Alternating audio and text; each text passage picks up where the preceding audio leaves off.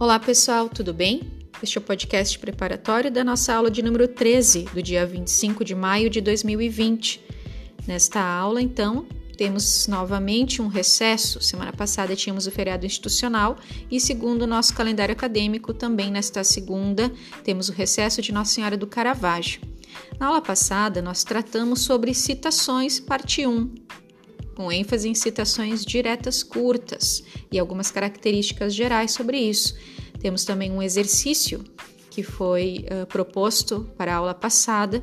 Lembrem-se de anotar suas dúvidas, porque na próxima aula da semana que vem, quando teremos o nosso encontro online, será um momento para socializarmos essas dúvidas, bem como desta das dúvidas que irão surgir também desta aula de número 13, em que tivemos a continuação sobre citações desta vez sobre citações também diretas longas, citações indiretas e o uso do apode, que é citação de citação.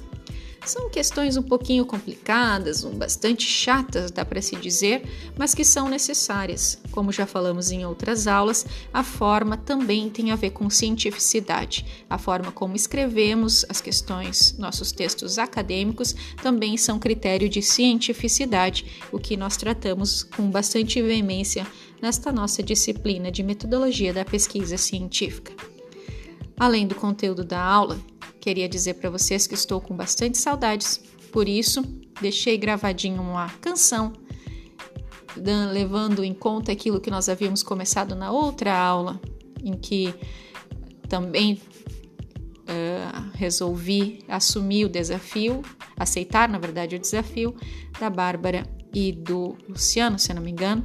Deixei gravadinhas duas músicas lá na aula de número 12, para quem ainda não viu. E para quem quiser acompanhar, gravei uma música chamada Saudade, falando um pouquinho do meu sentimento em relação a vocês, ok? Essa é uma brincadeira para a gente tentar se aproximar um pouquinho mais nesses tempos um pouco difíceis, mas que com certeza todos nós queremos que passe logo e queremos sim estar juntos, trocando. Enquanto isso não pode acontecer de forma presencial, nós vamos então continuando com as nossas aulas online, nossos encontros, ok? Anotem suas dúvidas, sei que elas são imensas e grandes em relação principalmente a essa parte técnica da escrita acadêmica, e eu propus para isso também um exercício né? Esse exercício, se caso vocês não conseguirem realizar ou se tiverem dúvidas, vocês vão anotando que na próxima aula com certeza vai ter um momento para isso, ok? Desejo a todos uma ótima semana, se cuidem e até breve. Abração!